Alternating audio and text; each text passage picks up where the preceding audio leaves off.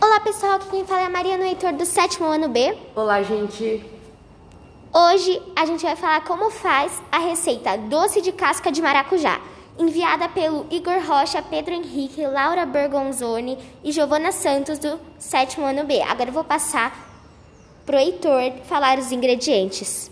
Os ingredientes do doce de casca de maracujá são 6 maracujás azedos firmes, uma xícara de chá de açúcar light, duas xícaras de chá de água, duas xícaras de chá de suco de maracujá e dois pedaços de canela em pau. Agora eu vou falar o modo de preparo.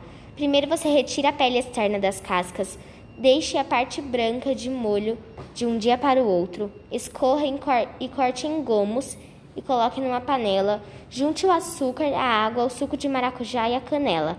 Cozinhe em fogo médio até a calda engrossar e as cascas ficarem macias, juntando mais água se necessário. Agora eu vou falar fatos importantes. A casca de maracujá é rica em fibras e por isso traz ótimos benefícios para o funcionamento intestinal. Por suas propriedades, ela também dá a sensação de saciedade, o que pode ajudar em dietas de restrição alimentar ou para quem precisa perder peso. E mais, nessa melhoria do intestino, ela ainda tem função detox. Gente. Tchau! Tchau!